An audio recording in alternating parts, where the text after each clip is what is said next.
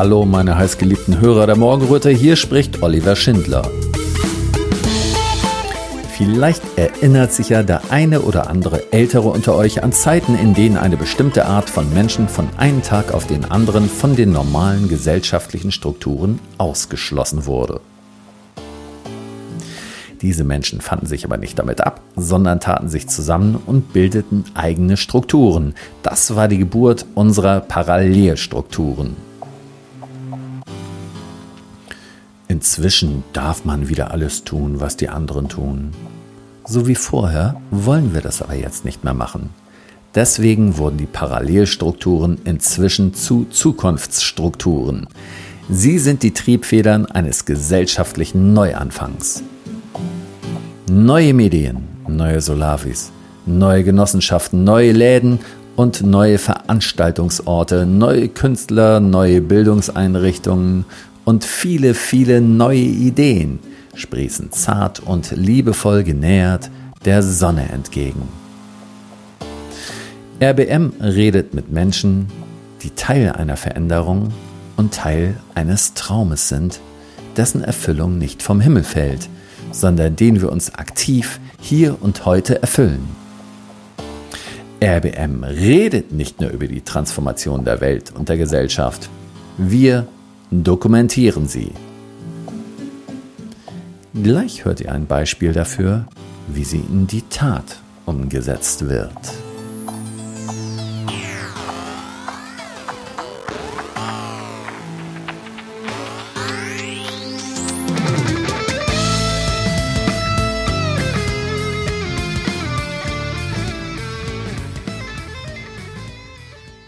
Die meisten von uns wissen schon ganz genau, dass die Zeit der Ellenbogengesellschaft und gegenseitigen Demütigungen ihrem Ende entgegengeht. Es ist noch überall zu sehen. Und es verabschiedet sich. Ihr seht die Veränderung, wenn ihr dorthin schaut, wo sie geschieht. Dorthin, wo Menschen füreinander da sind, sich zuhören und miteinander anstatt gegeneinander arbeiten. Wie bei menschlich Werte schaffen. Heute hört ihr die Geschichte von Gründerinnen, die mit viel Leidenschaft und persönlicher Hingabe eine menschliche Schule aufbauen wollen. Drei Menschen habe ich hier. Da habe ich einmal die Sophie, dann habe ich hier die Elisa und dann habe ich die Susi hier. Und ihr Hallo. drei. Ja, sagt mal kurz alle Hallo. Hallo. Hallo. Hallo. Danke. Und ihr drei wollt auf Usedom eine Schule gründen.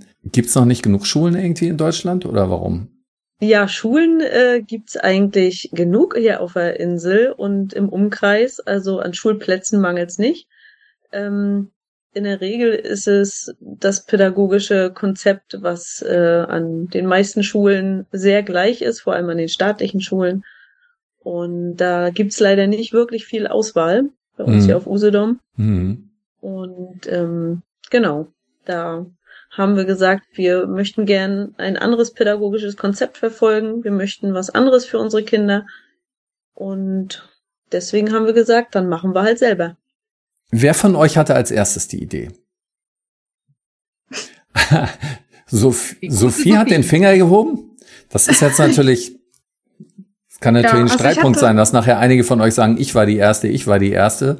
Also seid ihr euch darüber einig, dass Sophie die Erste war mit der Idee? Ja. ja? Eigentlich schon, ja. Okay, Sophie. Was hat dich also dazu hab, bewegt? Also einfach allgemein sowieso die ganze Unzufriedenheit als Elternteil schon. Ähm, meine Tochter war ja damals zu dem Zeitpunkt noch äh, im Kindergarten, mhm. ist jetzt mittlerweile in der ersten Klasse in der staatlichen Schule gewesen und alles, all das, was ich halt eben damals auch befürchtet habe, ist auch eigentlich so eingetreten, dass mein Kind halt eben nicht glücklich ist dort mit dem Schulsystem und äh, das Stillsitzen, das Leise sein, das ja teilweise auch angeschrieben werden von den Lehrern, dass das äh, für die Kinder einfach völlige Überforderung ist und kein schönes Lernumfeld ist. Hm. Und mich hat das Thema schon sehr lange bewegt, auch als meine Tochter noch kleiner war. Aber ich habe halt eben einfach ähm, nicht den, ja, den Sinn gehabt, eine eigene Schule zu gründen. Und dann waren einfach die Zeiten gerade so reif gewesen, dass ähm, wir halt eben uns gefunden haben. Und da hatte ich tatsächlich die Idee gehabt, ähm, einfach aufzurufen und ja, nicht erstmal, nicht unbedingt mit dem ersten Ziel, wirklich eine Schule zu gründen, aber halt eben einfach erstmal zu gucken, was auf Usedom möglich wäre als alternative ähm, Bildungsweg, was mhm. man da aufbauen könnte. Was machst du denn beruflich, Sophie? Ja, ich bin Reisebüro und Einzelhandelsunternehmerin. Ah, ja. Also ich komme okay. aus einer ganz anderen Ecke. Ich bin nicht direkt die Pädagogin hier in dem Team, sondern hm. die Unternehmerin. Ähm, ich studiere zwar auch nebenbei ähm, Psychologie, bin aber noch mittendrin. Das wird auch eine Weile dauern, weil halt eben einfach die Aufgaben rings um die Schulgründung auch ähm, sehr umfangreich sind und hm. ähm, dadurch halt eben auch manchmal Unterbrechungen sind. Aber ich studiere halt eben Psychologie, interessiere mich auch für die Pädagogik sehr doll und ja, möchte gerne halt eben auch im lernpsychologischen Bereich dann nachher weitermachen. Das heißt, du musst die ganze Arbeit, die du für dieses tolle Projekt machst, auch noch neben deiner normalen Arbeit machen, ne? Ja. Respekt. Genau. Und hast auch noch ein Kind, ne? Mhm. ja. Wer ist denn als nächstes von euch dazu gekommen? Ja, eigentlich fast alle gleichzeitig, ne? Gleichzeitig, ja. Sophie ja? hat gerufen, wir genau. sind gekommen. Genau. genau. Äh, das war ein Aufruf. Ja. Es war ein, es war ein Aufruf äh, wie gesagt, wir haben mit einer Gruppe von drei Leuten angefangen. Ähm, die anderen zwei sind jetzt aber hier nicht dabei gerade. Mhm. Und haben einfach halt eben alle, jeder kannte jemand, jeder, also jeder kannte irgendjemanden, der halt eben sich auch für das Thema interessiert. Ähm, alternative Bildung und dann ging das total ratzfatz. Also das war unfassbar schnell, dass halt eben die Gruppe explodiert ist und wir waren ganz schnell bei 60, 70 Leute ungefähr in dieser Oha. Gruppe. Und dann haben wir halt eben einfach gesagt, okay, dann fangen wir jetzt mal an, uns mal das erste Mal zu treffen. Und dann ging es wirklich sehr schnell. Das war im Juli und im August haben wir dann schon den Verein gegründet. Okay, bevor wir darüber reden, wie man 60 Leute unter einem Hut kriegt, was ja auch wahrscheinlich keine Kleinigkeit ist, wollte ich jetzt mal fragen, Susi, was war für dich am Anfang wichtig, als du dazu gestoßen bist? Also, als ich davon gehört habe von diesem Projekt und dass die Sophie da was auf die Beine stehen möchte, äh, fand ich gut, dass überhaupt mal was bewegt wird. Also mhm. ich habe ja auch, ich bin selbst Mama von zwei Kindern, zwei Töchtern, mhm. habe meine große Tochter auch auf eine alternative Schule schicken dürfen, Gott sei Dank, ja, ja. Äh, weil die staatliche Schule äh, mag ja schön sein für manch einen, aber nicht für meine Tochter. Sie hätte wäre da nicht mhm. glücklich geworden mhm. und war dann ganz froh, dass sie dann auf eine andere Schule kommen konnte und wollte dieses Glück, was ich dadurch hatte, weil meine Tochter fühlte sich pudelwohl, die ist wirklich tanzend in die Schule reingegangen und ich wollte, dass andere Eltern das, dieses Gefühl auch bekommen, dass sie wirklich sorgenfrei ihre Kinder in die Schule schicken können und wissen, sie sind dort gut aufgehoben, sie gehen dort gerne hin, sie lernen dort gerne, sie haben Spaß am, und Freude am Lernen und das, was sie lernen, ist auch sinnvoll fürs hm. spätere Leben. Was ist mit dir? Hast du auch irgendwas Pädagogisches gelernt? Nein, ich komme auch ganz, ganz anders her. Ich bin gelernte Bürokauffrau mhm. und Versicherungsfachfrau, äh, arbeite zurzeit im Steuerbüro und deswegen mhm. ist es ja auch äh, im Verein meine Aufgabe, die Finanzen zusammenzuhalten als Schatzmeisterin. Ja. Oh Gott, ja, das ist, das sind alles so wichtige Kompetenzen, die man da braucht, ne, die da so zusammenkommen. Also ihr hattet ratzfatz 60 Leute da zusammen auf Usedom. Also was waren das für Leute? Alle möglichen Berufsrichtungen? War da schon Pädagogen gleich mit bei? Ja, also ganz viele sogar am Anfang. Mhm. Lisa war ja auch eine mit der ersten dabei gewesen und ähm, es waren, ja, ich sag mal, wir hatten, also zehn waren mindestens davon Pädagogen, von mhm. Erzieher bis ähm, Heilerzieher und ähm, Lehrer aus allen möglichen ähm, ja, Stufen, also außer Grundschule. Mhm. Das war lange Zeit unser, äh, unser Mangel in der Gruppe gewesen, aber halt eben im Sekundarstufenbereich hatten wir sehr viele Lehrer gehabt wie zum Beispiel hm. unsere Elisa. Ja, kommen wir zu Elisa. Du bist Lehrerin. Warst du zu der Zeit in Anstellung, als das losging? Ähm, genau, ja, derzeit äh, war ich äh, noch an der staatlichen Schule mhm. und habe halt einfach auch gemerkt, dass äh, ja so Unterricht, wie ich ihn gern machen würde und wie es den Kindern Spaß macht, ist immer sehr schwer umzusetzen in der staatlichen Schule. Mhm. Und ähm, gerade in meinen Fächern, ich unterrichte hauptsächlich Biologie und Chemie, ähm, was eigentlich sehr äh, ja, lebendige Fächer sind und die man ganz toll mit dem Alltag verbinden kann. Aber es ist halt in dem vorgegebenen Rahmen immer sehr schwierig gewesen. Ähm, dementsprechend ja, war mein Wunsch auch irgendwie anders Schule zu machen, so wie es den ja. Kindern auch Spaß macht und sie von selbst Fragen stellen und nicht alles vorgebetet kriegen müssen. Gott, Chemie war das Trockenste, was über, also auch der Chemielehrer, der war trocken, der sah aus wie eine Mumie und der hat es auch dementsprechend mhm. rübergebracht, so. Ähm, Biologie, äh, Biologie war jetzt auch nicht so der Kracher, ne? Ähm, da muss man sich ja schon was einfallen lassen, um, um die Kinder da zu inspirieren, ne? Ja, eigentlich nicht. Mhm. Also unser ganzes Leben besteht aus Biologie und Chemie. Eigentlich äh, braucht man sich überhaupt nichts ausdenken, weil ja. im Alltag ist alles Biologie und Chemie.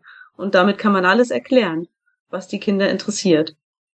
Aber man muss natürlich auch die Möglichkeiten haben und vor allem die Zeit, den Kindern das äh, vernünftig zu erklären, beziehungsweise die Kinder ausprobieren zu lassen. Mhm. Ja, und wenn ich immer nur 45 Minuten habe, da komme ich nicht weit mit. Die Kinder müssen sich ja auch in den Prozess reindenken und ausprobieren dürfen und auf die Fragen erstmal kommen, die gestellt werden müssen sozusagen. Mhm. Und das dauert einfach seine Zeit. Ja, ja. Ähm, was ist für dich das Hauptproblem an den staatlichen Schulen? Ist das dieser 45-Minuten-Takt da oder was anderes? Also ich habe da schon rausgehört. Also am besten wäre es ein ganzen Vormittag sich mit Biologie zu beschäftigen oder so, ne? Oder und dann am nächsten Tag halt was anderes zu machen oder wie stellst du dir das vor? Ähm, na, die Fächer müssen einfach äh, mehr ineinander übergehen. Mhm. Also ich habe in den letzten Jahren gemerkt, dass die auch die Schüler sehr in Schubladen denken. Mhm. Dass äh, in Chemie sie die Sachen, die sie ein Jahr vorher oder manchmal auch ein paar Monate vorher in Physik gelernt haben, dass die die bei mir nicht mehr wissen. Mhm. Weil das ist ein anderes Fach. Was hat das damit zu tun? Ja. ja. Und dass man in Biologie zum Beispiel auch mal ausrechnen kann, wie lang das Wasser in einem Baum von der Wurzel bis zum Blatt überhaupt braucht äh, da gucken die mich mit großen Augen an und fragen, warum machen wir das jetzt? Das ja. ist doch Mathe. Ja. Also, dass man nicht diese einzelnen Fächer und Schubladen hat, ja. sondern das viel mehr miteinander verbinden muss, damit den Kindern das klar wird, wie vernetzt das eigentlich alles ist. Hm. Ja, ich habe vor kurzem, ähm, darüber habe ich auch schon was geschrieben, den Film Bildungsgang gesehen. Das ist von jungen Menschen, die von der Schul, äh, von dem Schulsystem, so wie es sich darstellt, ziemlich abgefrühstückt waren. Also unglücklich damit einfach waren. Und ähm, das war ein sehr inspirierender Film, den ich da gesehen habe. Mm, und die haben genau diese Sachen angesprochen. Und äh, vor allem geht es dabei darum, bei den Bedürfnissen der Kinder eben anzusetzen, was da jetzt gerade aus denen raus will und nicht bei irgendeinem Lehrplan, der da vorgegeben ist, ne, sondern bei dem, was aus den Kindern herauskommt. Ähm, wie genau. realistisch genau. also siehst du denn sowas in einem Schulalltag? Jetzt einer, äh, sagen wir mal, einer neuen, einer freieren Schule. Ihr habt ja auch gewisse Vorgaben, ne? Ja, der Rahmenplan für Mecklenburg-Vorpommern, der gilt für uns ja auch. Ähm, mhm aber es ist ja immer bloß ein, ein grober Rahmen gesteckt sozusagen. Mhm. Es äh, sagt ja keiner, dass das Kind äh, in den ersten fünf Monaten die und die Buchstaben kennen muss mhm. und die und die Zahlen. Ähm, es muss bis Klasse 4 das können. Ja, ja. ob es das jetzt im ersten Schuljahr macht oder im zweiten, ist eigentlich wurscht. Äh, und dementsprechend hat man natürlich ein bisschen mehr Spielraum. Wie sind für euch eigentlich eure eigene Schulerfahrung früher gewesen? Ihr scheint ja jetzt wahrscheinlich Menschen zu sein mit einem sozusagen mit einem offenen Geist. Ihr wollt etwas anders machen, ne? Ähm, ist das bei euch auch so früher gewesen, dass ihr auf Schulen wart, äh, wo ihr das nicht so richtig entfalten konntet und ihr wollt das jetzt besser machen? Da frage ich einfach mal Susi. Wie ist das bei dir? Ja, also bei mir war es tatsächlich äh, auch dieser 45-Minuten-Takt, äh, der mich äh, ganz arg gestört hat, mhm. weil äh, gerade dann auf den höheren Klassen, so ab der siebten ging das ja dann los, dann hatte man ja auch acht Stundentage, sprich auch acht Unterrichtsfächer ja. an einen Tag. Ja, und wenn ja. du dann äh, noch für vier Leistungskontrollen und eine Klassenarbeit lernen musstest, die alle an einen Tag gefallen sind, weil die Lehrer nicht miteinander gesprochen haben, mhm da kann mir keiner erklären, dass, dass der Schüler in der Lage ist, in jeder Leistungskontrolle vier unterschiedliche Fächer plus eine Klassenarbeit nochmal ein anderes Fach äh, gute Noten zu schreiben. Ja. Das könnte er vielleicht auf andere Zeiträume bezogen, weil er vielleicht hm. an dem Tag die Leistungskontrolle, in der Woche die Leistungskontrolle, an dem Tag die Klassenarbeit und genug Zeit hat, sich darauf vorzubereiten, denn keiner wird dumm geboren. Aber man nee. muss den Kindern die Zeit geben, das auch zu lernen und das lernen, das, das gelernt auch irgendwo anzuwenden und nachvollziehen zu können. Mhm. Und das hat mich arg gestört in meiner Schulzeit. Man mhm. hatte gar nicht die Zeit, sich auf ein Thema einzulassen, so wie mhm. äh, Elisa das eben schon beschrieben hat. Ja, also Chemie, Physik und Mathe war für mich die Horrorfächer, weil ich einfach mehr Zeit brauchte, um mich da reinzudenken hm. in die Prozesse, in die Rechenaufgaben, ja, in ja, die Gleichungen, ja, in die äh, ne, in die Formeln. Und äh, das geht nicht, dass man da 45 Minuten lang rattert der Lehrer los, schreibt gleichzeitig an die Tafel und der Schüler muss gleichzeitig dem Lehrer zuhören, verstehen, was er sagt und abschreiben von der Tafel, damit er das später nochmal nachvollziehen kann. Ja. Äh, Habe ich nicht verstanden, warum dieses System so gehandhabt wird und seit hunderten von Jahren ja auch immer noch so ist. Und äh, ja, die, diese Erfahrung möchte ich meinen Kindern und eigentlich allen Kindern der zukünftigen Generationen ersparen, weil es, ich weiß, es geht auch anders. Ja, das ist im Grunde, wenn du das mal so erklärst, dann merkt man erst, wie absurd das ist. Ne? Aber das ist für die Leute total normal, dass sie das jeden Tag so durchziehen an der Schule. Ne? Ja. Ähm, und wir machen ja, ja auf Arbeit im normalen Erwachsenenleben machen wir es ja auch normal. Hm. Ne? Wir denken uns in einen Prozess rein äh, sei es bei mir im Steuerbüro in einen Mandanten mit seinen Geflogenheiten, mit seinen steuerlichen, rechtlichen, äh, was auch immer Eigenschaften äh, und sagen nicht nach 45 Minuten so cut nächster Mandant. ne? Sondern man, man nimmt sich die Zeit, man denkt sich rein, man äh, bebucht, man äh, guckt und äh, stellt die Bilanz und erst wenn man fertig ist und alles am Schluss auch steht, dann ist man fertig. Ob es nun zwei Tage dauert, drei Tage oder eine ganze Woche bevor man den nächsten Mandanten anfängt. Ne? Und äh, warum darf das nicht in der Schule auch so sein? Zeit ist ein wichtiges Thema, ja. Zeit. Ähm, Sophie, wie ist das mit dir? Wie waren deine Schulerfahrungen? Meine Schulerfahrungen sind ähm, mehr geprägt worden durch die Mitschüler. Hm. Ich war damals tatsächlich auch Mobbingopfer gewesen. Hm. Über ja, nicht, nicht die ganzen Jahre, also die Grundschulzeit ging alles noch sehr gut. Da hatte ich auch viele Freunde gehabt, aber danach wurde es dann halt ähm, sehr schlecht.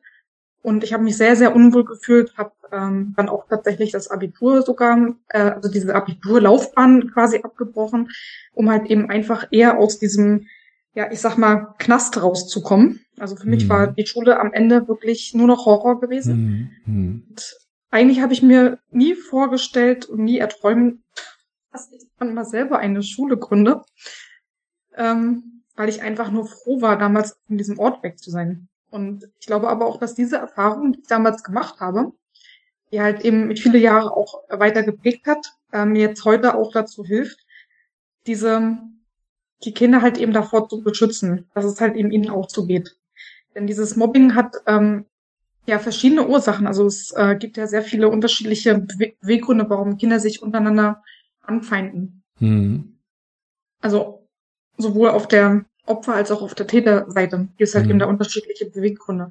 Und viele, vieles davon hat tatsächlich mit dem Leistungsdruck zu tun, den halt eben die Kinder erfahren durch Zensuren und ähm, ja, das gesamte System, so wie es halt eben ist. Ne? Also das ist halt eben der Nährboden für, für diesen Leistungsdruck und ähm, daraus resultieren dann halt eben auch der soziale Vergleich ja. von den Kindern untereinander. Genau. Und das tut mir ehrlich gesagt richtig weh. Mhm. Das tut mir halt eben weh, wenn halt eben Kinder so leiden darunter. Und das ist ja kein, also ich bin da kein, damals kein Einzelfall gewesen und das ist bis heute so. Es ist ein gewisser Satz an Kindern, der halt eben immer irgendwie zum Mobbingopfer wird.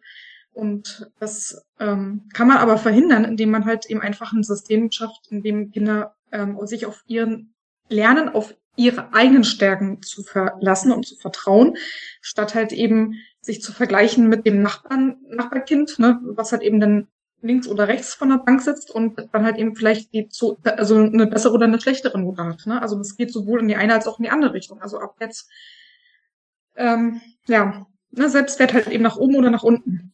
Genau, also ich äh, denke mal, dass da höre ich raus, die sind eigentlich immer nur die ganze Zeit durch die Bewertung mit ihrem Wert, der ihnen von außen gegeben wird, beschäftigt, aber nicht mit den Dingen, die sie tun. und wären sie mit den Dingen, die sie tun, die aus ihnen herauskommen, beschäftigt, dann würde es dieses Mobbing-Problem wahrscheinlich überhaupt gar nicht geben. Richtig. Und das zeigt auch an vielen ähm, privaten Schulen, die halt eben das auch sehr demokratisch leben. Ähm, da ist es sehr deutlich zu sehen, dass es halt eben viel, viel weniger Probleme gibt. Und wenn es Probleme gibt, die natürlich unter Kindern auch immer wieder auftauchen werden, mhm. ähm, dann findet man Lösungen dafür. Mhm. Und wenn es halt eben der Morgenkreis oder halt eben der Klassenrat ist, wo man solche Themen bespricht, ne, dass man halt eben wertschätzend miteinander umgeht und ähm, sich nicht gegenseitig kaputt macht. Das ist ähm, eine sehr, sehr wichtige Eigenschaft, die ein Kind in dieser wichtigen Phase des Erwachsenenwerdens halt eben erlernen muss. Und das trägt dazu bei, dass halt eben dann auch in Zukunft äh, Frieden herrscht. Auch als Erwachsener. Ja. Ähm, könnt ihr jetzt mal beschreiben, wie das mit eurer Schulgründung weitergegangen ist? Also es, ihr habt da relativ flott 60 Menschen zusammen gehabt. Ähm, vor zwei Jahren. Das war auch mitten in dieser Maßnahmenzeit war das gewesen, ne? Mhm. Oder? Mhm. Ähm, hat das dazu beigetragen, dass die Leute auch nochmal offener waren für andere Schulen, dass dann diese Maßnahmen an den Schulen waren? Ja, auf jeden Fall. Ja. Das ja. war ein Motor gewesen, weil die Eltern noch unzufriedener waren wie vorher. Mhm. Also es war einfach nicht mehr auszuhalten. Und das muss man ganz klar sagen, dass das ähm, viel, viel beflügelt hat in dieser Zeit. Ne? Also viel in Bewegung gesetzt hat. Mhm. Mhm. Also ich würde schon sagen, dass es halt eben, also sicherlich von den 60 äh, sind auf gar keinen Fall alle ähm, aktiv gewesen. Ne? Also ich würde mal sagen, am Anfang waren es vielleicht ja 20 vielleicht. Mhm. So in unterschiedlichen Abständen. Mit 13 haben wir nachher dann letzten Endes den Verein gegründet. Am 23. August. Und dann ging es eigentlich auch los mit dem Arbeiten. Ne? Und die ersten Monate waren wir doch damit beschäftigt gewesen, halt eben alles anzumelden, überall, also beim Finanzamt, ähm, Notartermin, das hat ja Elisa alles gemacht. So, und dann ging es dann auch mit, mit Konto finden los. Und so ging es nur ein Schritt erstmal, die, erstmal die grundlegenden Basics erstmal aufbauen. Dann haben wir auch jemanden gefunden, der für uns das Logo macht. Das waren so die allerersten Steps gewesen. Ja, und danach ging es dann schon los, dass wir dann äh, angefangen haben, Konzeptgruppen zu finden. Und dann hat sich ziemlich schnell auch dann die Spreu vom Weizen getrennt. Kann man einfach, ganz einfach so sagen, wie es auch in jedem Prozess in so einer Gruppenfindungsphase auch ist. Da gibt's dann halt eben immer erstmal viele, die, ja, juhu, wir müssen was anders machen, aber dann halt eben ähm, vielleicht höchstens 10, 20 Prozent ungefähr dann wirklich in die ähm, aktive Rolle übergehen. Mm, und so hat mm. sich dann halt eben auch der Vorstand äh, dann halt zusammengefunden und auch die Arbeitsgruppen, die ringsherum aktiv sind. Ja, ja, ja. Also wir haben dann halt eben gleich am Anfang schon die Schulkonzeptgruppe gehabt, und Kita-Konzept ist dann halt eben erstmal zwischenzeitlich ein bisschen eingeschlafen. Das haben wir dann später wieder aufgegriffen, als wir mit dem Schulkonzept fertig waren, weil halt eben diese ganzen Prozesse wirklich auch Zeit und Energie kosten für alle, die daran beteiligt sind. Soll der Schule direkt eine Kita angeschlossen sein oder weswegen sagst du jetzt Kita-Konzept? Ja, wir haben ja tatsächlich vor, von, vom Kindergarten, also von der Krippe an, bis zum Schulabschluss alles anbieten wow. zu können. Das ist das Endziel. Das werden wir natürlich nicht in diesem Jahr schaffen. Nein, nein. Das dauert. Das ist, ja, ja. Also ich sehe da mindestens äh, 10, 12 Jahre, bevor das Ganze so rund ist da. Ne? So rein also, von der Logik her. Um, um, genau, um das, das sowieso, um halt eben jetzt die Kinder, die jetzt in der Grundschule mhm. anfangen, dann auch wirklich hochwachsen zu lassen. Mhm. Mhm. Wird das ja schon mindestens alleine zehn Jahre dauern, bis wir dann den ersten Abschluss dann haben. Ja. Vielleicht auch acht. Also es werden ja auch einige jetzt auch noch in der Klasse zwei und drei starten. Aber ähm, heißt ja nicht, dass wir vielleicht doch früher noch ein paar Abschlüsse dann schon haben, weil wir ja auch dann auch welche in den höheren Klassen auch dann vielleicht aufnehmen werden. Jetzt werden wir einfach gucken, wie sich das entwickelt. Wir müssen jetzt erstmal starten und ähm, das in Ruhe wachsen lassen. Ja, ja. Und die Kita, die ist tatsächlich ähm, schon, also was wir jetzt sowieso gleich mit beantragt haben, ist jetzt der Ort für die Grundschule. Das heißt also, das ist ja sowieso halt eben ein eigenes Konzept. Und die Kita wird dann nachher später angeschlossen, wenn es dann wenn wir halt eben mit dem ersten Gründungsstress vorbei sind, dann haben wir schon vielleicht so ein paar Überlegungen in Richtung ähm, Naturkita. Wenn es halt eben den Räumlichkeiten genehm ist, dann kann man das vielleicht sogar schon früher anschieben, bevor wir jetzt nachher großen Neubau haben. Aber das ist noch alles so Hirngespinste, wo wir ja. gerade erstmal keine Kapazitäten fahren. Also wie weit seid ihr jetzt mit dem Papierkram eigentlich? Also ich glaube, das gibt ja so einiges, ähm, da darf ja nicht jeder einfach daherkommen und so eine Schule gründen. Ähm, da ist da so einiges zu tun. Habt ihr da kompetente Leute für gehabt, die sich da echt reingeklemmt haben, weil da muss man Leute haben, die, mhm. die sich mit diesem ja, Behördendschungel auskennen und die auch bereit sind, sich mit einer Machete da durchzuschlagen. Ich möchte das ehrlich gesagt nicht machen. Aber ihr habt da welche, ja? Ja, also da muss ich einfach mal auch mal ein ganz, ganz dickes Lob an unsere liebe Sophie aussprechen, mhm. die äh, wirklich nächtelang auch gesessen hat, ja. sich in Konzepte reingelesen hat, in Auflagen von Behörden, äh, welche Behörde überhaupt äh, zuständig ist und so weiter und so fort und sich dann auch äh, mit wirklich allen äh, auch in die Kommunikation begeben hat mhm. und das immer noch tut. Ähm, das geht ja los über, erstmal mussten wir ein Gebäude finden. Also ja. das war ja, das erste Jahr war ja nur Suche nach einem geeigneten hm. Gebäude. Mhm. Ähm, wir haben schon eigentlich die Hoffnung schon schwinden sehen, weil auf Usedom äh, dort irgendwo ein passendes Schulgebäude zu finden, ist wirklich schwierig. Und Sophie hatte dann äh, über ja über Beziehungen, sag ich mal, äh, auch gute Beziehungen zum Mörschewer Bürgermeister äh, gehabt und hatte da vorgesprochen und die alte Kita quasi für uns an Land gezogen, wo wir jetzt auch erstmal reinziehen äh, zur Miete, alles umbauen müssen und dann ging es weiter für Sophie war noch keine Ruhe. Sie musste sich dann auseinandersetzen mit Brandschutzkonzepten, hat einen Architekten gefunden, hat äh, einen Anwalt gefunden, der uns durch diesen ganzen rechtlichen Dschungel durchhilft, mhm. Äh, steht in Kontakt mit dem Jugendamt, mit dem Gesundheitsamt, mit dem Bildungsministerium. Äh, eigentlich alles, was irgendwo ein, ein Amt innehat, steht mit Sophie in Kontakt. Hm. Und das macht sie wirklich großartig. Also das ist wirklich ein elender Dschungel, wo, ja, wo ja. man mit der Machete durch muss. Ja. Und äh, ja, Chapeau. ja, Respekt. Kann ich da auch nur sagen. Und jetzt habt ihr ein Gebäude. Ihr habt also jetzt eine ehemalige Kita. Ist das so eine Art Zwischenlösung erstmal? Ganz genau, richtig. Also die alte Kita von Mölchow, die ist, ähm, die hatte zwei Gruppenräume und mhm. das war eine Kita bis 30 Kinder gewesen. Die wurde 21 im August geschlossen, mhm. weil sie halt eben, ja, eigentlich wollten sie dort auch einen Müll schon neu bauen und hatten dann aber irgendwelche Probleme gehabt, die ich auch bis zum heutigen Tag nicht ganz äh, durchblickt habe. Und dann war das Gebäude leer. Der Bürgermeister war totunglücklich gewesen darüber und der Rest von Mölchow auch.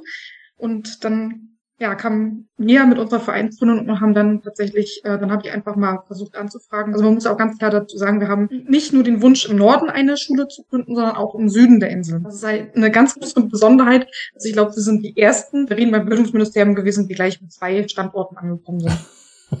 ähm, aber das hat halt eben einfach einen ganz einfachen Grund, warum ja. das so ist, weil die Insel ist sehr groß hm. und sehr Touristen überlaufen und dadurch haben wir halt eben einfach sehr große Strecken, die sehr voll mit Stau sind und das macht keinen Spaß, weder für Eltern, für Lehrer mhm. noch für die Kinder. Und deswegen haben wir halt eben von Anfang an, als wir die Gründung durchgezogen haben, haben wir gesagt, äh, wir machen zwei Standorte. Hm. So, da haben wir natürlich nicht mit gerechnet, dass wir so viele Probleme im Süden haben. Wir haben da wirklich eine Odyssee an Häusersuche hinter uns und sind eigentlich immer noch nicht glücklich, weil es einfach immer wieder scheitert an, am Geld. Hm. Ähm, ja, es sind halt eben Häuser, die wir halt eben, also wir hatten eigentlich schon sogar zwei Häuser zur Auswahl gehabt, die wir hätten kaufen müssen, aber wie willst du halt eben als Verein mal so eben 600 oder 600.000 oder eine Million ja, oder ja. Ne, zum Sanieren dann nochmal noch mal zwei Millionen oben drauf. Wie willst du das halt eben finanzieren, wenn du noch nicht mal einen Standort einmal genehmigt hm. gekriegt hast? Hm. hm. Dann hatten wir auch mit der Gemeinde Heringsdorf ähm, Kontakt gehabt, haben dort einen Antrag gestellt auf eine leerstehende alte Grundschule, die wäre perfekt für uns in Bansin wenige Meter vom Strand entfernt. Da kann man wunderbar Naturpädagogik umsetzen. Ja. Ähm, aber es war leider auch nicht möglich, weil dort halt eben erstmal andere Interessenten ähm, sich vielleicht für ein Ärztehaus interessiert hatten. Und ja, das ist halt eben so ein bisschen eingeschlafen. Wir haben weder ein Ja noch ein Nein. Kann sein, dass wir vielleicht doch noch mal eins kriegen. Weiß ich nicht. Also ein Ja. Ja, aber es ist halt eben alles sehr schwierig. Im Norden war es dagegen halt eben wesentlich einfacher, weil das war eines der ersten Gespräche, die wir geführt haben dort und ist auch gleich sofort auf fruchtbaren Boden ähm, gekommen, weil die Gemeinde halt eben, die ist sehr klein. Sie hatte keinen so einen Tourismus wie die an der Küste, mhm. ne, an der, also das ist ja ein Ort in der zweiten Reihe quasi auf der Insel und es hat den riesengroßen Vorteil, dass die sich einfach über Naturentwicklung freuen in ihrem Dorf. Mhm. Und das ist für die ein Riesengewinn. Die haben auf der einen Seite die Kita verloren und auf der nächsten Seite bekommen sie eine Schule und eine Kita und dann nochmal vielleicht ein, bis zum Abschluss hoch. Also die sind völlig außer Häuschen. Die Gemeinde steht hinter uns äh, von, also alle, Super. auch alle Gemeindevertreter und das macht richtig viel ja. los. Ja, ja. Das ist die halbe Miete, die ohne ja. den schaffst du mal gar nicht ähm, zu starten.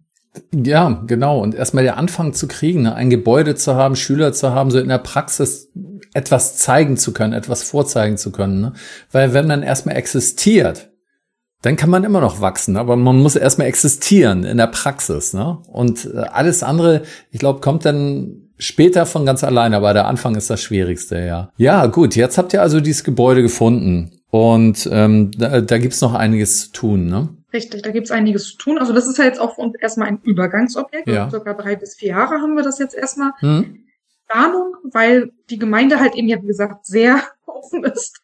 Und ähm, ein, wir haben halt eben am Anfang geredet über Grundstücke, weil in der Gemeinde halt eben auch eigentlich keine Immobilie frei wäre für ähm, eine größere Schule oder eine hm. größere, eine größere Einrichtung. Und dann haben wir halt äh, von der Gemeinde angeboten bekommen, ein Grundstück im Außenbereich was zum Ortsausgang in Richtung Passneide liegt. Und das ist jetzt halt eben aber, weil es im Außenbereich ist, mit Flächennutzungsplanänderungen, mit B-Plan, also erstellen. Ja, ja. Also ein ja. riesen Drama, was halt eben noch vor uns stehen wird. Aber dadurch, dass wir halt eben jetzt erstmal das eine Gebäude haben, haben wir jetzt die, den, für den Standort quasi erstmal das Konzept und sowas alles ähm, in der Gang und haben es jetzt auch endlich genehmigt gekriegt vom Bildungsministerium, ähm, so dass wir halt eben jetzt in viereinhalb Wochen dann starten können. Also ihr seid schon einen gewaltigen Schritt weiter. Ja, also manche Leute, wenn die so eine fertige Schule sehen, die nehmen das immer wie selbstverständlich. Und bei staatlichen Schulen mag das ja auch so sein, aber bei privaten Schulen, da ist das immer ein bewundernswerter Akt, sowas auf die Beine zu stellen. Ne? Also das ist ja nicht nur unternehmerisch, gerade bei solchen Sachen, da ist ja auch immer viel Herz dabei. Und das macht man nicht hauptberuflich, das macht man ja noch alles so nebenbei, ne? Erstmal. Ja. Respekt dafür. Ja, jetzt seid ihr schon ein gutes Stück vorangekommen und wie ich gehört habe, ähm, ihr wollt in fünf Wochen starten, ne? Ihr wollt tatsächlich nach den Sommerferien starten, oder? Und ihr braucht dafür aber noch finanzielle Unterstützung und teilweise auch Menschen, die vielleicht mit anpacken und euch da äh, helfen, so ein paar Sachen zu äh, reparieren und ordentlich zu machen, so wie die Behörden es von euch erwarten, ne? Ja, wenn es nur reparieren wäre und hübsch machen, dann äh, hätten wir, glaube ich, die Probleme nicht. Ja. Ähm, wie gesagt, also die äh, ist halt eine alte Kita, ja. die den Standards heute gar nicht mehr entspricht. Ja. Dementsprechend mussten wir den kompletten Sanitärbereich äh, ja im Grunde entkernen. Ähm, das habt ihr schon gemacht, oder wie? Ja, wow. also da waren schon mhm. ganz viele ehrenamtliche Helfer dabei ja, und haben ihren ganzen Frust rausgelassen und abgerissen. Und ähm, ja, also auch brandschutztechnisch war ist das Gebäude halt überhaupt nicht mehr auf äh, aktuellem Stand, so dass Styropor äh, von den Decken entfernt werden muss. Und äh, ja, jetzt Freitag steht noch eine Wandabrissaktion an, mhm. um äh, Räume besser nutzen zu können. Und das muss natürlich nachher auch wieder alles hergerichtet werden. Das heißt, wir brauchen dann Fachleute für Sanitär, die ähm, ja die Leitungen wieder neu legen, die das alles anschließen, die Toiletten, die Waschbecken, dass neu gefliest wird, ne, dass die Brandschutztüren, die äh, Brandschutzdecken eingezogen werden und so weiter. Also das heißt, mit ähm, Dampfablassen beim äh, Entkernen ist jetzt vorbei, die lustige Zeit. Jetzt braucht ihr wirklich Fachleute, die ihr noch nicht an der Hand habt, sozusagen, ne? oder? Ja, doch, zum Teil schon. Mhm. Also wir haben äh, einen ganz tollen Elektriker im Team. Mhm. Wir haben Trockenbauer im Team. Was immer ein bisschen schwer ist noch, ist Heizung Sanitär. Ähm, da haben wir jetzt aber vielleicht auch Unterstützung schon bekommen, je nachdem, wie es zeitlich passt. Das wird sich dann jetzt hoffentlich bald entscheiden. Ähm, aber ja, wie schon gesagt, auch so für Schönheitsreparaturen, sag ich mal, äh, wenn die neue Decke dann drin ist, dass das gestrichen wird, dass äh, ja, doch mal ein äh, Teppich rausgerissen wird und so weiter. Mhm. Das muss ja auch irgendwann alles auch nochmal wieder sauber gemacht werden. ja. Also auch dafür ist natürlich jede helfende Hand äh, ist da von Vorteil, weil die Zeit drängt natürlich ja. äh, ganz gewaltig. Ja, mh, mm, könnt ihr erst mal so etwas greifbarer machen, was das für helfende Hände sein sollten, also was sie für Kompetenzen haben sollten oder ob da auch welche einfach nur mit äh, Engagement dabei sein können, ohne Kompetenzen oder so. Ähm, braucht ihr da ein paar ganz bestimmte Fachkompetenzen oder Leute mit Erfahrungen in bestimmten Bereichen? Also gerade im Bereich äh, Heizung Sanitär, wie gesagt, mhm. Trockenbau, ähm, das sind solche Sachen, wo wir auf jeden Fall noch Unterstützung gebrauchen könnten. Aber auch Leute, die sagen, ach komm, ich bin handwerklich relativ äh, gut drauf. Ich schaffe das auch vielleicht mal einen Schrank aufzubauen. Mhm. Oder ich schaffe das äh, einfach mal eine Tür da auszubauen und woanders einzubauen. Äh, mhm. damit wäre uns auch schon geholfen. Also jeder, und, der sich irgendwie ja. beteiligen will, das kriegen wir hin. Wie, wie ist denn das, wenn jetzt jemand von etwas weiter herkommt? Ähm, kriegt er dann noch Unterkunft und äh, was zu snacken für seine Hilfe?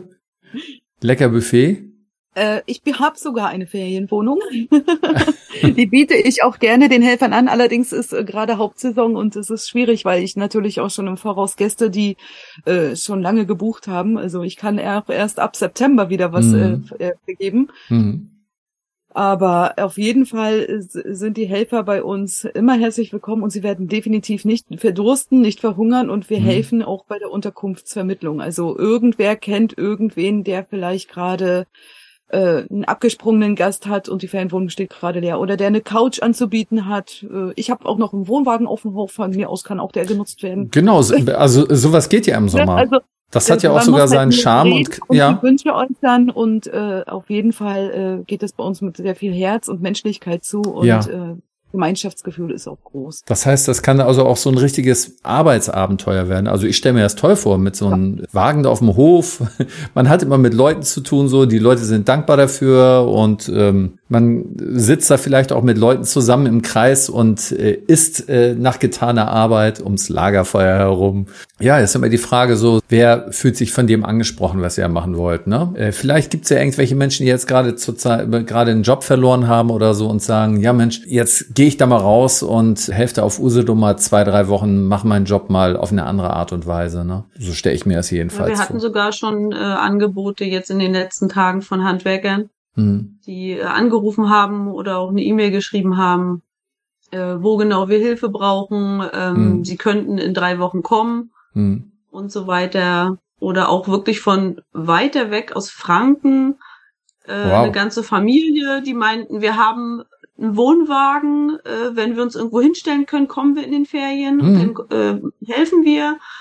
Also ich war schon total perplex von so viel, äh, ja, Angeboten sozusagen, die jetzt äh, kamen die letzten Tage. Also total überrascht und tief, tief, tief dankbar. Ja.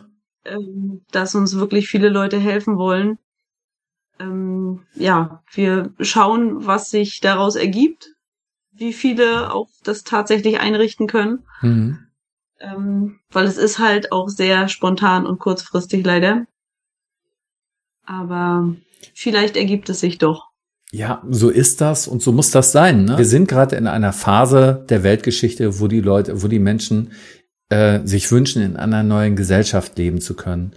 Und ähm, ich habe den Eindruck, dass wir jetzt gerade mittendrin sind in dieser Veränderung. Immer mehr Leute sind bereit, selber mit anzupacken. Und da kann ich nur sagen, das ist jetzt einer dieser Augenblicke. Da kommt man dahin. Da ist diese Veränderung da. Also wenn man irgendwann in 70, 80 Jahren zurückguckt, so in das Jahr 2023, dann kann man sagen, ja, ich war dabei, ich bin damals nach Usedom gefahren, wir hatten mit angepackt, wir hatten eine neue Schule aufgebaut, während woanders eine neue Solavi gemacht wurde. Und ähm, ja, da, äh, da ist diese Lust da auch bei vielen Menschen. Ne? Und das muss halt auch angesprochen werden und thematisiert werden. Das ist nicht nur einfach Arbeit, das ist Veränderung. Ne? Auch wenn es genau. manchmal knallhart ist und für, für manche Leute eben auch viel Büroarbeit. Ja, ich wollte noch dazu anmerken, es muss auch nicht immer körperlicher Einsatz sein, mhm. also dass man äh, kommt und mithilft. Vielleicht gibt es ja auch äh, Firmen, die äh, Inventar haben, was vielleicht schon abgeschrieben ist. Sie wollen sich vielleicht äh, was weiß ich, die eigentlich noch guten Bildschirme oder die noch guten Büromöbel, die man auch für das Lehrerzimmer braucht oder äh, so Gegenstände, Sache, Dinge, mhm, mhm, äh, wenn sie die loswerden möchten, die aber noch gut in Schuss sind. Äh, wir freuen uns über jede E-Mail. Äh, wir haben hier was, könnt ihr das gebrauchen? Genau. Also Sachspenden helfen uns auch, weil wir ja. müssen ja auch die ganzen Räume noch einrichten. Ja, ja, ja, ja, ja, genau, super. Super, dass du das erwähnst. Ähm, sowas habe ich tatsächlich auch schon mal auf einer staatlichen Schule erlebt, dass dann da irgendwelche Leute gute Verbindungen zu einem Betrieb hatten und, und dann da kamen da plötzlich 20 Laptops rüber oder sowas in der Richtung. Ne? Ähm, genau, jetzt fällt mir gerade ein, ich habe euch hier über menschlich Werte schaffen kennengelernt. Wie seid ihr eigentlich zu menschlich Werte schaffen gekommen? Ähm, eigentlich über äh, Bianca Hölche. Mhm. Dadurch, dass sie uns auch ein bisschen begleitet bei der Schulgründung und äh, mit Rat und Tat zur Seite steht. Bianca ist bei menschlich Werte schaffen, ja? Genau. Mhm. Die steht auch in Verbindung äh, mit menschlich Werte schaffen und darüber sind wir auch zu menschlich Werte schaffen gekommen. Und wir finden ja das ganze Projekt einfach toll. Ne? Es ist im Grunde das, was wir wollen. Wir wollen Veränderung, wir wollen Menschlichkeit wieder. Dadurch sind wir dahin gekommen und durch die neue Crowdfunding Plattform, die da eingerichtet wurde, habe ich gedacht, okay, wir versuchen es einfach mal. Ja, ja. Habt ihr da schon ein eigenes Crowdfunding jetzt bei Menschlich Werte schaffen, so speziell für euer Projekt? Ist das jetzt schon auf der Seite zu finden? Genau, das ist da jetzt schon zu finden auf der Seite. Mhm. Ähm, wir haben natürlich gerade jetzt bei den Baumaßnahmen noch relativ viel zu investieren sozusagen. Mhm. Ähm, allein Material sind mehrere tausend Euro. Ähm, dann haben wir natürlich auch Firmen, die das nicht immer nur umsonst machen können, die mhm. auch zwar uns entgegenkommen mit dem Preis, aber sie müssen halt trotzdem Rechnung schreiben. Und äh, genau dafür sind natürlich die Finanzen sehr knapp bei so einem gemeinnützigen Verein. Ja, ja, ja. Und ähm, bisher haben wir ganz, ganz tolle Unterstützer da schon gefunden, die, ähm, ich weiß gar nicht, wie der aktuelle Stand ist. Ich glaube, bei 4.500 Euro sind wir derzeit. Genau, geschätzt waren die Umbaumaßnahmen 20.000. Ein bisschen Luft ist noch. ja, ein bisschen mehr darf es immer Aber, sein. Ne? Also, darf noch ein bisschen mehr sein. Wir sind über jeden Euro ja. dankbar, ja. der, den wir sozusagen nicht in die Baumaßnahmen stecken müssen und der zu den Kindern gehen kann. Natürlich, wenn ihr euren Traum verwirklichen wollt, dann stehen ja noch einige Sachen mehr an danach, ne? Hm, wofür ihr auch Geld genau. braucht. Ja.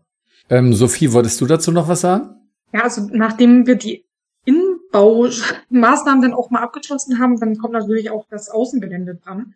Mhm. Dann ähm, ja, wollen wir natürlich auch für die Kinder einen Spielplatz bauen, weil das Gelände ist halt eben jetzt gerade sehr leer und kahl. Da kann sich noch ganz viel tun. Ähm, die Kinder wissen natürlich, die jetzt halt eben bei uns kommen, ähm, dass es am Anfang noch nicht alles da sein wird, dass wir halt eben ja auch dafür erstmal Geld sammeln müssen. Wir mussten auch erstmal abwarten, ob wir wirklich die Genehmigung bekommen. Ne? Das ja. war der erste Schritt, bevor wir halt eben jetzt hier unfassbar viel Geld ausgeben für Spiel einen Spielplatz, den wir vielleicht nicht ähm, nutzen können, mhm. weil wir es nicht dürfen. Ne? Und deswegen weil, ist jetzt halt eben momentan jetzt im Juli, August einfach der zentrale Fokus, das Gebäude. Genau. Äh, für die Nutzung überhaupt freigeben zu können. Das ist wirklich ein irrsinniger Prozess, der dahinter steckt, weil da einfach alleine schon am Gebäude fünf Behörden oder halt eben irgendwelche Amtsträger oder vom Amt gestellte Personen mit beauftragt sind. Also es geht ja los wirklich beim Brandschutz, beim äh, Gesundheitsamt, beim Lagos, das ist halt eben das Landesgesundheitsamt, ähm, die sind für den Abendstättenschutz zuständig, dann ähm, hat so das Jugendamt, das Bildungsministerium und mhm. alle wollen irgendwo ihren Senf dazugeben. Mhm. Bauamt allen voran. Ähm, wobei ich muss wirklich ganz ehrlich sagen, also die Behörden, ähm, was hier im, auf der Landkreisebene angeht, das ist wirklich ein Traum. Also die unterstützen uns wirklich hier, ohne dass sie uns ähm, kennen. Ne? Da sind viele Kräfte im Hintergrund, die darauf hinwirken, dass wir die Schule aufmachen, obwohl wir halt eben relativ spät erst diesen, äh, diese Nutzungsänderungen einreichen konnten. Und dadurch sind wir halt eben jetzt auch bei vielen Punkten auch an großen Zeit gewesen. Ja, und sind da halt eben froh, dass wir da wirklich viel äh, Unterstützung haben von den ganzen Menschen, die in den Behörden sitzen. Und auch ähm, Architekt und Rechtsanwalt. Das sind so die wichtigsten Personen, die uns jetzt gerade halt eben ähm, supporten bei dem ganzen. Und also, dann geht's ja. los mehr mit Spielplatz bauen und ja. Lerngarten, unser Lerngartenprojekt. Ähm, da haben wir ja auch noch zusätzlich, wo wir dann auch später mal bauen wollen auf dem Gelände, da haben wir ein 2000 äh, Quadratmeter Grundstück von äh, diesem Gesamtgrundstück, das eigentliche Grundstück ist äh, knapp 7000 Quadratmeter groß und davon können wir halt eben erstmal 2000 nutzen und werden da halt eben jetzt Lerngarten machen, wo wir dann auch die Tierpädagogik umsetzen. Und dafür gibt es dann ja dann auch ganz viel Bedarf und da können auch viele mit beisteuern, die zum Beispiel auch mit Solavi vielleicht auch ähm, Begegnungen schon hatten und auch ihre ja. Erfahrungen da einbringen können. Ja, ja, auf jeden Fall. Da können die einen sich dann mit den anderen verbinden, solidarische Landwirtschaft mit Schule und so. Ne? Die können auch mal eine Führung über das Gelände der Solavi machen. Ja, da gibt's einfach tolle Möglichkeiten. Ne? Und je mehr da wächst, je mehr da heranwächst, je mehr da entsteht, desto mehr Möglichkeiten sind da da. Und wir haben hier jetzt nur noch mit aufgeweckten Leuten zu tun, die keine Lust mehr haben auf knarrige Bürokratie und kleinliches Erbsen zählen, sondern äh, wir haben es ja jetzt mit Menschen zu tun, die wollen, die wollen Ideen verwirklichen und äh, die wollen mit Inspiration arbeiten. Ne? Also raus aus diesem bürokratischen Sumpf. In den nächsten fünf Wochen müsst ihr nochmal ordentlich ranklotzen und ähm, da braucht ihr ordentlich Hilfe. Geld und Handwerker. Das ist jetzt mal so zusammengefasst so. Und alle Menschen, den, deren Herz ihr jetzt schon gewonnen habt und die sich sagen, Mensch, das würde ich gerne unterstützen.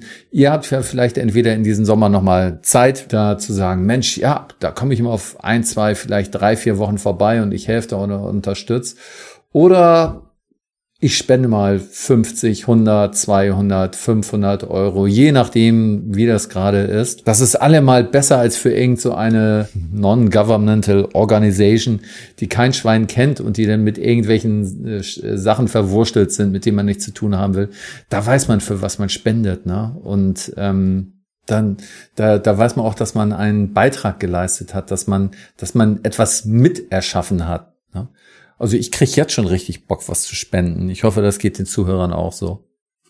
wirklich. Ich möchte dazu noch mal anmerken, dass auch wirklich jeder Cent in das Projekt wandert. Ja. Äh, wir drei, wie wir hier sitzen und unsere Kollegen, wir machen das alle wirklich ehrenamtlich. Wahnsinn, ja. Ja.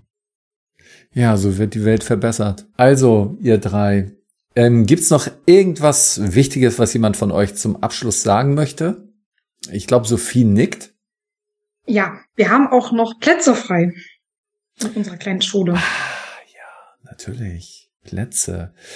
Ähm, ich werde natürlich, ich werde natürlich zu eurer menschlich Werte schaffen Seite werde ich verlinken, natürlich unter dem Artikel.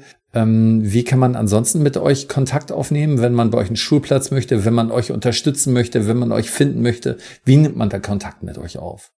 Also am einfachsten ist es wirklich über die Webseite. Da ist auch Anmeldeformular alles mit drauf. Ich habe jetzt auch vor kurzem gerade erst nochmal einen ganz großen fetten Button unter dem ähm, Startbildschirm gemacht. Sekunde, halt äh, unter welche Webseite? iraumbildung-usedom.de Genau, alles klar. Das werde ich dann auch noch verlinken. Das, das genau, auf der Webseite steht auch alles, steht auch alles über unser Konzept. Ja. Also wir ähm, ja diese drei pädagogischen Säulen Naturpädagogik, mhm. dann Maria Montessori und Celestine Frenet. Das sind mhm. beiden Reformpädagogen, die wir halt eben im Konzept drin aufgenommen haben und äh, verknüpfen das halt eben mit der Naturpädagogik. Mhm. Und wie gesagt, wir wollen jetzt, ähm, das, das Gebäude ist halt eben maximal jetzt erstmal ausgelastet, äh, also die Höchstauslastung, die wir aber erst in drei Jahren oder vier Jahren halt eben erreichen wollen und können, sind 40 Kinder weil wir halt immer erstmal gucken müssen, wie halt eben dann anschließend der Flächennutzungsplan und sowas alles äh, umgeändert wird. Das dauert mindestens zwei Jahre und dann müssen wir einfach sehen, wie weit wir dann mit dem ganzen weiteren Projekt kommen. Und in, im Moment sind wir halt eben so bei circa zehn Kinder und ähm, ja, wir hätten eigentlich für das erste Jahr gedacht, dass wir so mit einer Gruppe bis zwischen 15 bis 20 Kinder anfangen. Das heißt also, wir haben noch ein paar wenige Plätze frei. Erstklässler, ja? Oder wird ihr jetzt schon mehrere Klassenstufen anbieten? Wir haben jetzt aktuell eins bis drei. Eins bis drei. Jetzigen, Gut. Jetzigen Assistenten. Also wir haben aber auch nichts dagegen, wenn jemand aus der vierten kommt. Mhm. Okay, okay. Könnt ihr alles abdecken? Ja, also das ist, äh, wir haben ja jahrgangsgemischt und dadurch, ähm, wir haben halt eben eine Gruppe, wo die Kinder gemeinsam lernen, mhm. altersübergreifend. Und dadurch, ja, können wir von eins bis vier gerade aktuell aufnehmen. Ja, dann bedanke ich mich bei euch dreien für das tolle Interview und auch für euren tollen Einsatz, den ihr bringt. Es ist jetzt schon 21.30 Uhr. Ihr habt einen langen Arbeitstag hinter euch. Ich kann nur sagen, ich wünsche euch viel Erfolg bei diesem Projekt und ich werde äh, mit Sicherheit auch mal da selber vorbeischauen und äh, mich vergewissern, dass ihr da ordentlich arbeitet. Sehr gerne. Wir freuen uns auf deinen Besuch. Danke, dass ihr uns zugehört habt. Wenn ihr mehr über menschlich Werte schaffen erfahren wollt, kommt gerne auf die Webseite und informiert euch. Vielleicht habt ihr eine tolle Idee, wie ihr dort zu einem Teil der Veränderung werden könnt. Ich weiß, das klingt ein bisschen wie Werbung und das ist es auch. Aber es ist keine Werbung für irgendein Produkt, das irgendein Konzern auf den Markt schmeißt. Es ist Werbung für etwas, das mir am Herzen liegt, weil ich spüre, dass dort etwas Schönes passiert. Vielleicht spürt ihr es ja auch. Bis zum nächsten Mal. Eure Morgenröte.